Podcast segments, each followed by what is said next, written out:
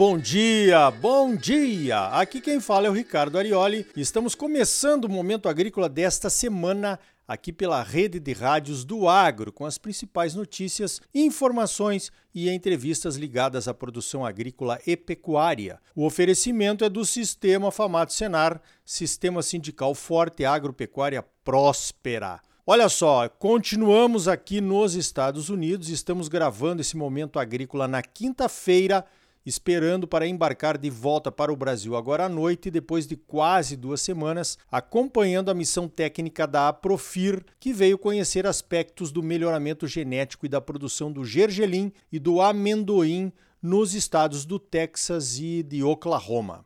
A principal notícia da semana por aqui é a aproximação do furacão Ian das costas da Flórida, um furacão que está assustando pelo seu tamanho e pela sua força, mas que ainda não atingiu os Estados Unidos. É impressionante o que os americanos gastam com esse tipo de problema, os furacões e os tornados. Remoção da população das áreas ameaçadas, proteção das casas com tapumes e depois reconstrução das áreas atingidas e ajuda aos cidadãos em vulnerabilidade. E todo ano tem um furacão ou os tornados que são comuns por aqui. As seguradoras não devem cobrar barato pelo seguro nessas áreas de risco. As notícias sobre a Guerra Fria que se estabeleceu entre Estados Unidos e Rússia, depois que a Rússia invadiu a Ucrânia, também continuam nas manchetes. A acusação de parte a parte nessa semana teve a ver com o vazamento do gasoduto que vem da Rússia para a Europa e que estão dizendo que foi sabotagem. Olha, se não foi sabotagem, foi muita coincidência por conta da situação de guerra entre os países. Fala sério. Uma das prioridades do governo americano é o combate à inflação. Os preços subiram muito de forma geral e o governo tenta controlar a inflação, pois isso prejudica muito a economia como nós bem conhecemos aí no Brasil. A forma como o Banco Central americano está atuando, aumentando os juros básicos da economia, acaba atraindo capital para investimentos em títulos seguros do governo americano e está tendo um efeito colateral terrível em alguns países que veem a sua moeda enfraquecer, como é o caso do euro, por exemplo, que já esteve cotado até abaixo do dólar em alguns momentos durante essa semana. A inflação na zona do euro está em 7%. A inflação aqui nos Estados Unidos está em 5,4%. E a inflação aí no Brasil está em 4,4%, com viés de queda, como dizem os economistas. Parece que as medidas para conter a inflação aqui nos Estados Unidos não estão nos afetando aí no Brasil. E segue o baile. Os números sobre a colheita da soja e do milho aqui nos Estados Unidos são do USDA, o Departamento de Agricultura americano, e foram publicados na última segunda-feira, dia 26. O relatório estima que 12% do milho já foi colhido até domingo da semana passada, e isso significa 5% acima do percentual colhido na semana passada, mas ainda abaixo da média histórica. Os principais estados produtores de milho, que são Iowa e Illinois, tinham 5 e 6% colhidos no último domingo. A colheita da soja já tinha chegado aos 5% também no domingo. Illinois tinha colhido 2% e Iowa tinha colhido 7% até domingo passado.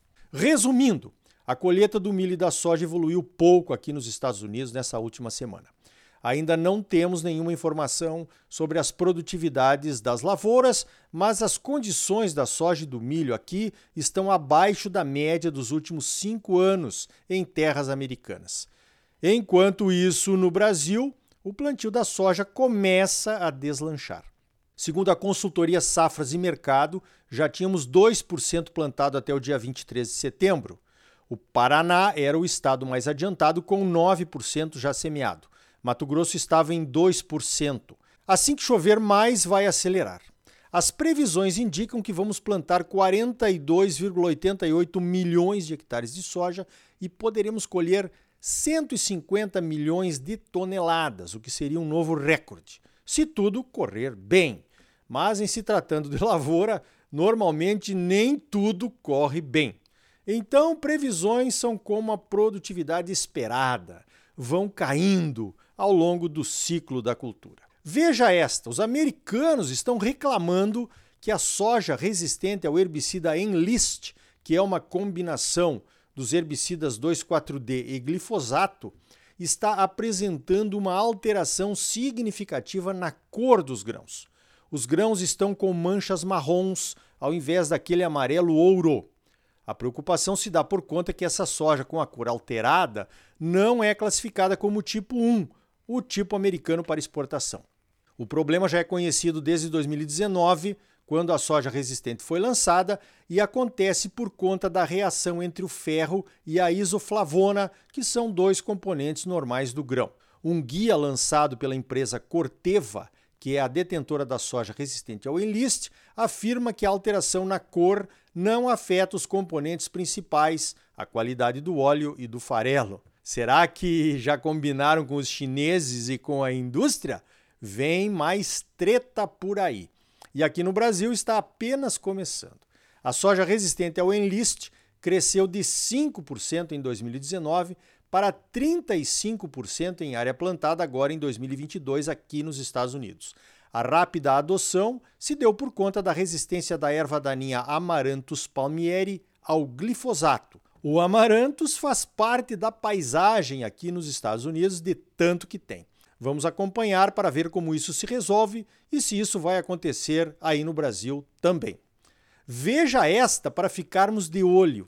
Alguns relatórios por aqui nos Estados Unidos indicam que a produção de biodiesel deve aumentar muito nos próximos anos. Há investimentos maciços sendo feitos agora para a produção daquele biodiesel verde, o HVO, que é obtido pela injeção de gás natural ao óleo vegetal nas próprias refinarias de petróleo, sem a necessidade de construir uma nova indústria para usar a rota da transesterificação, como fazemos aqui no Brasil. Isso deve causar um aumento da produção de óleo de soja nos Estados Unidos. As indústrias já se preparam para expandir o esmagamento da soja por aqui em até 25% nos próximos anos, como noticiamos aqui no Momento Agrícola há algumas semanas. Esse novo mercado americano para o óleo de soja deve acirrar a competição por área da soja com o milho, e isso pode significar preços maiores para as duas commodities. Na nossa visita à Texas A&M, ficamos sabendo que a Chevron, que é uma das grandes petroleiras por aqui, contratou a universidade para liderar pesquisas em amendoim visando a produção de biodiesel. O amendoim poderia ser uma boa alternativa por aqui, pois é bem mais produtivo em óleo por hectare do que a soja. E é mais produzido no sul dos Estados Unidos, onde a soja aqui não vai bem. Então a Chevron poderia contar com oferta de óleos vegetais em diferentes regiões dos Estados Unidos, sem a competição entre elas. Esses americanos realmente investem em estratégias e desenvolvimento de mercado, hein? Fala sério. Voltando ao Brasil, a CNA, nossa Confederação de Agricultura e Pecuária, lançou uma pesquisa de levantamento de capacidade de armazenagem em nível de fazenda.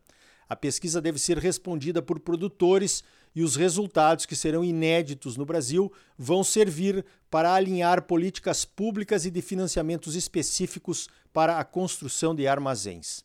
E você já respondeu? Se ainda não recebeu o link do questionário, procura lá no site da CNA e responda. Sem números e sem dados confiáveis, não vamos a lugar nenhum. Ainda sobre a CNA, a Confederação lançou um curso online para a contratação de seguro rural. O curso vai atender produtores, peritos e corretores de seguro. Uma ótima iniciativa. O seguro de safra no Brasil ainda precisa evoluir bastante, mas estamos caminhando. Aqui nos Estados Unidos, o seguro de safra é fundamental. Veja o caso da seca extrema que os produtores do Texas estão enfrentando. Sem o seguro, estariam acampados em Washington pedindo ajuda ao Congresso e ao governo. Com o seguro, amenizam bem os prejuízos e seguem na lida. Só que tem o seguinte: o seguro aqui não é obrigatório, mas se o produtor americano não contratar e tiver problemas, quebrou. Não adianta correr para a associação e pedir ajuda. Ninguém vai ajudar. Não fez o seguro, está por sua própria conta e risco. Outro detalhe: aqui nos Estados Unidos, fraude em seguro rural da cadeia. Está nas manchetes dessa semana o caso de um produtor do Nebraska que fraudou o seguro em 2015. ele foi processado e se declarou culpado para fazer um acordo. Vai ter que devolver um milhão de dólares, pagar 30 mil dólares de multa, vai ficar fora do seguro rural por oito anos e ainda vai ficar na cadeia por 16 semanas. E parece que ele ficou feliz com o acordo, viu? Se ele tivesse sido condenado, seria muito pior. Ainda sobre algumas ações da CNA, a Confederação está trabalhando forte na abertura de novos mercados em parceria com a Apex, a Agência de Promoção de Exportações do Brasil. A CNA já abriu escritórios em Singapura, na China, e em Dubai. O Brasil já abriu 43 novos mercados em 2022 em nível de países e de produtos. Abrimos o mercado de amendoim para a China, que foi anunciado nessa semana, por exemplo. A China é o maior produtor e o maior consumidor de amendoim do mundo. E foi justamente o amendoim um dos produtos escolhidos pela Aprofir nesta missão técnica aos Estados Unidos. Será que tem futuro? A abertura do mercado chinês para o gergelim é só uma questão de tempo e de papelada que faltou, mas que já foi providenciada. Desde 2019, o Brasil já abriu 229 mercados para nossos produtos em 54 países, 26 países asiáticos, 19 países nas Américas, 8 na África e 1 na Oceania. Um belo trabalho do Ministério da Agricultura e de seus parceiros. A CNA, através do Senar, tem cursos de capacitação para produtores, associações de produtores e cooperativas que quiserem exportar direto. Vamos que vamos!